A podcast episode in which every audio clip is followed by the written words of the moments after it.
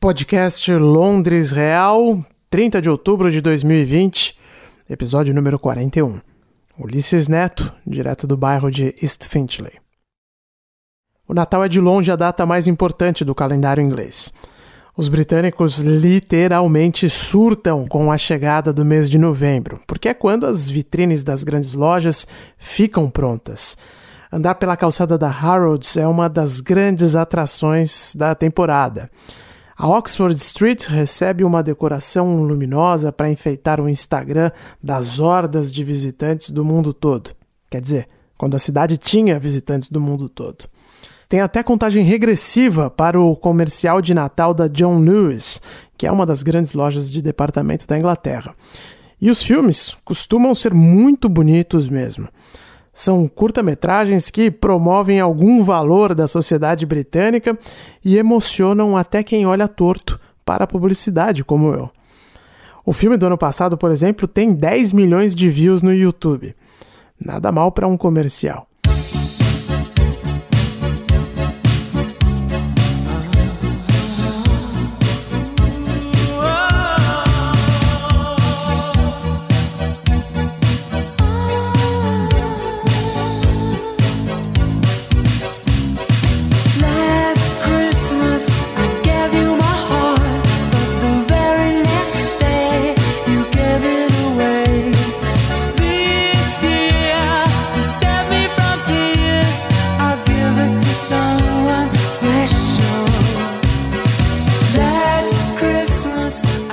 Rádios repetem a mesma playlist todos os anos. O grande hino da estação que começa a tocar agora e só para na virada do ano é esse clássico do Wham, Last Christmas, entoada por George Michael.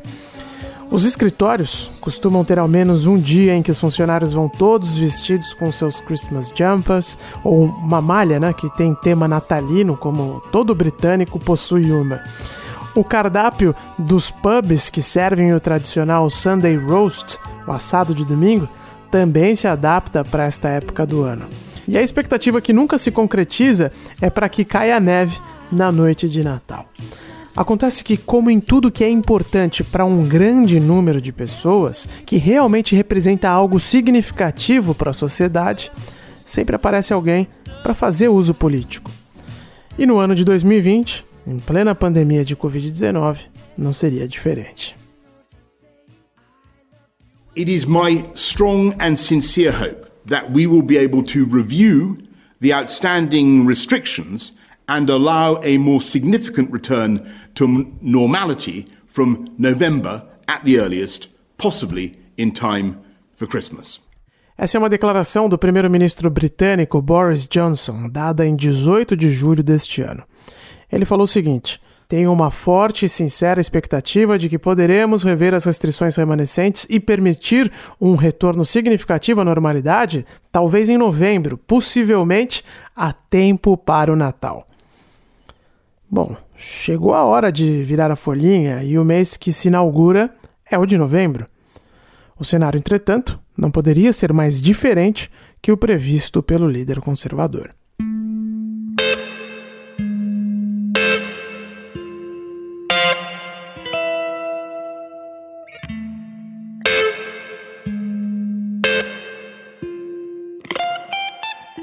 Reino Unido passou a registrar cerca de 300 mortes por dia causadas pelo Covid-19 outra vez. Os novos casos de contaminação ultrapassam a marca dos 25 mil por dia. A perspectiva não é nada animadora. Além do aumento nos casos e das mortes causadas pelo coronavírus, também cresceram as internações. Neste momento, o total de pessoas hospitalizadas está na casa dos 8 mil, ou mais ou menos a metade do que aconteceu durante o pico da pandemia. O problema é a tendência de alta. Dos quatro países que formam o Reino Unido, apenas a Inglaterra, o maior deles, onde está a absoluta maioria dos casos, ainda não entrou em um lockdown nacional. O norte e o centro do território inglês já estão, em grande parte, vivendo uma segunda quarentena.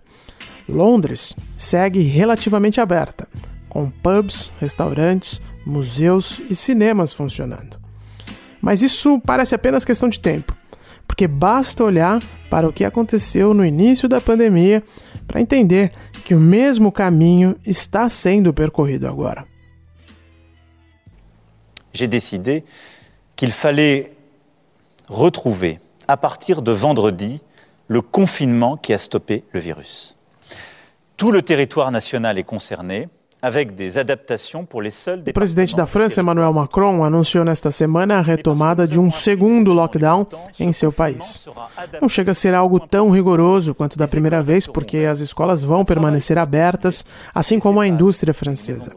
Mas é uma quarentena importante, porque a ordem é para que as pessoas fiquem em casa e só saiam se for inevitável.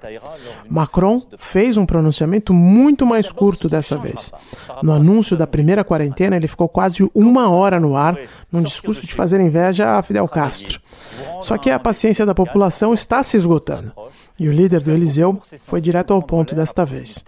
Estimou que o número de mortes na França causadas pelo Covid-19 poderia chegar a 400 mil se nada fosse feito agora. O país já conta com cerca de 35 mil vidas perdidas nesta pandemia. Das sind harte Maßnahmen, die wir verabschiedet haben. Es sind belastende Maßnahmen. Es sind Maßnahmen für das gesamte Land. Und ähm, No mesmo dia, outra liderança de peso do continente também se pronunciou, anunciando uma nova quarentena.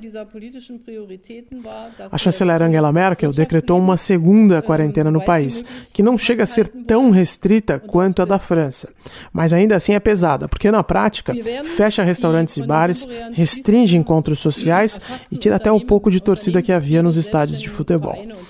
A Alemanha, que foi o modelo europeu sobre como lidar com o coronavírus, também está perdendo o controle neste momento. O mesmo se repete em tantos outros países, como Espanha, Holanda, Itália e Bélgica, que hoje é o principal foco de Covid-19 do continente na contagem proporcional ao tamanho da população. E aqui a gente precisa se lembrar como as coisas ocorreram no início da pandemia. O problema começou na China, Chegou na Europa, fechou a Itália, depois a Espanha, depois a França, depois a Alemanha. O último dos países grandes a agir de forma robusta foi o Reino Unido, que acabou se tornando o maior prejudicado economicamente pela pandemia entre os membros do G7. Também é o Reino Unido que registra o maior número de mortes causadas pelo Covid-19 aqui na Europa mais de 45 mil pessoas mortas até agora.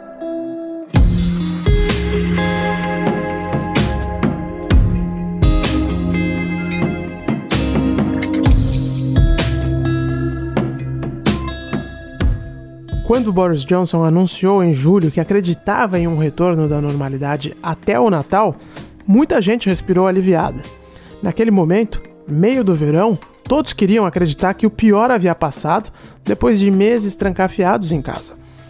A perspectiva de que as coisas estavam melhorando e de que o Natal seria um grande momento de celebração foi muito fácil de ser vendida. Quer dizer, quase todo mundo acreditou nisso porque os especialistas independentes alertaram no mesmo dia, em meados de julho, que aquele era só mais um papo furado do líder conservador, famoso por tirar projeções, estatísticas e perspectivas da barriga mesmo. Ouçam o que disse a professora Christina Pagel, pesquisadora da University College London, lá atrás, ainda em julho. Ela foi questionada pelo apresentador da BBC se havia alguma perspectiva realista de acabar com o distanciamento social até o Natal. Trocando em miúdos, se Boris Johnson estava falando bobagem mais uma vez ou não. Eu já volto para traduzir. Professor Pogler, if I can start with you first, um, do you think there is any realistic possibility of all these social distancing and other measures being relaxed by Christmas? Uh, no. I mean, I I can't imagine that anyone would think that there is a realistic possibility without a vaccine. Um, it's just not. It's just not possible. The only the only place where it's been possible so far is New Zealand, where they've actively pursued a strategy of elimination, and that isn't the UK strategy. A professora Pagel disse o seguinte: Não, não consigo imaginar que alguém pense que essa seja uma possibilidade realista. Sem uma vacina, isso não será possível. O único lugar em que isso foi possível foi a Nova Zelândia, onde foi perseguida a estratégia de eliminar o vírus. Mas essa não é a estratégia do Reino Unido. Lembrando, essa declaração foi dada em julho. A Nova Zelândia é uma ilha como a Grã-Bretanha, com a pequena diferença de que lá a população não chega a 5 milhões de pessoas, ou mais ou menos o equivalente à zona leste da cidade de São Paulo. Mas se uma especialista no assunto foi tão clara ao rechaçar a possibilidade de um Natal normal em julho, por que o primeiro-ministro foi tão categórico ao fazer aquela afirmação? Naquele mesmo dia, Johnson não estava acompanhado nem do médico-chefe, nem do cientista-chefe do governo, que participavam de praticamente todas as entrevistas coletivas no início da pandemia. O gabinete conservador britânico sempre repetia a mesma frase: as decisões estão sendo tomadas com base na ciência. From the very beginning of this crisis, I followed the advice of our world leading scientists. At each point, at each point, we have been following scientific and medical advice. Scientific and medical advice. We are following the expert scientific and medical advice. We must continue to follow the scientific evidence. Pois é, só que tudo mudou na metade do ano, quando ficou claro que não seria possível manter o país fechado por muito mais tempo. Naquela ocasião, os casos estavam caindo muito, o Reino Unido chegou a praticamente zerar o número de mortes causadas pelo Covid-19, mas os cientistas diziam que aquele era apenas um alívio temporário que assim que as pessoas voltassem às ruas, encontrariam o vírus mais uma vez e os casos iriam aumentar mais uma vez. Qualquer um que ouviu a ciência de verdade sabia que isso iria ocorrer nesta época do ano. Era economicamente inviável deixar o país fechado, é verdade, mas também era inviável transmitir uma mensagem tão positiva para a população, num sentido de que as coisas estavam voltando ao normal, porque elas não estão voltando ao normal. Não estavam naquela época e muito menos estão agora, mesmo que os casos estejam em um patamar inferior do que estavam no ápice da pandemia. As decisões começaram a ser tomadas aqui no Reino Unido no meio do ano, claramente com base nos interesses políticos e econômicos. E isso talvez tenha incentivado Boris Johnson a tomar a liberdade de fazer uma projeção totalmente falaciosa mais uma vez em sua carreira política. O problema é que esse tipo de postura quebra a confiança da população no governo e cada um passa a fazer o que bem entende. Não tem como dar certo em um problema da gravidade da pandemia de coronavírus. Esta semana, uma apresentadora muito famosa da BBC, chamada Victoria Derbyshire, teve que passar pelo constrangimento de se desculpar em público. Derbyshire havia dito em uma entrevista que não queria nem saber. A ceia de Natal na casa dela seria em família, reunindo no total sete parentes. Só que na Inglaterra existe atualmente a chamada regra dos seis, que proíbe encontros com mais de seis pessoas em lugares fechados. E essa regra é para os lugares onde a quarentena ainda não está tão restrita. Em Londres, por exemplo, onde o nível de alerta é alto, ou seja, a camada 2 da escala de três níveis do governo, está proibido por lei encontrar qualquer pessoa que não more no mesmo endereço em ambientes fechados. A regra dos seis vale, mas para os ambientes externos. Ou seja, a apresentadora da BBC estava pregando um ato ilegal para manter a tradição natalina dela, que na prática é a tradição natalina de todo mundo. Evidentemente, Victoria Derbyshire voltou atrás, inventou uma desculpa qualquer e garantiu que vai seguir a lei que estiver vigente no Natal. Mas o problema dessa história toda é que a jornalista apenas externou o sentimento que hoje é compartilhado por grande parte da população. Em grande parte, os britânicos estiveram ou ainda estão dispostos a seguir a mensagem oficial do governo. A questão tem sido a mensagem mesmo, que às vezes é confusa e em tantas outras vezes é falaciosa. Sem contar as dificuldades que o país enfrenta até agora para fazer testagem em massa e rastrear os novos casos de coronavírus. O Sistema Público de Saúde, o NHS, ou SUS britânico, se preferirem, colocou em funcionamento um aplicativo que ninguém acredita muito. Na prática, ele rastreia o local por onde estamos circulando, em cinemas, lojas, pubs, por exemplo. É preciso fazer um check-in até antes de entrar, escaneando um QR Code.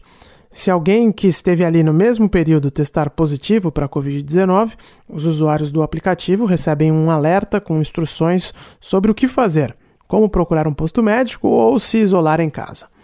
Vira e mexe eu recebo um alerta avisando sobre os possíveis contatos. Até agora, felizmente, foram todos alarmes falsos. Mas o fato é que já está claro que o Natal neste ano será muito diferente do que estamos habituados por aqui. Até a John Lewis teve que dosar a campanha natalina desse ano, já ciente de que a pandemia continuaria sendo uma dura realidade. A empresa disse que o tão aguardado comercial de 2020 será apropriado para o Covid. Seja lá o que isso quer dizer.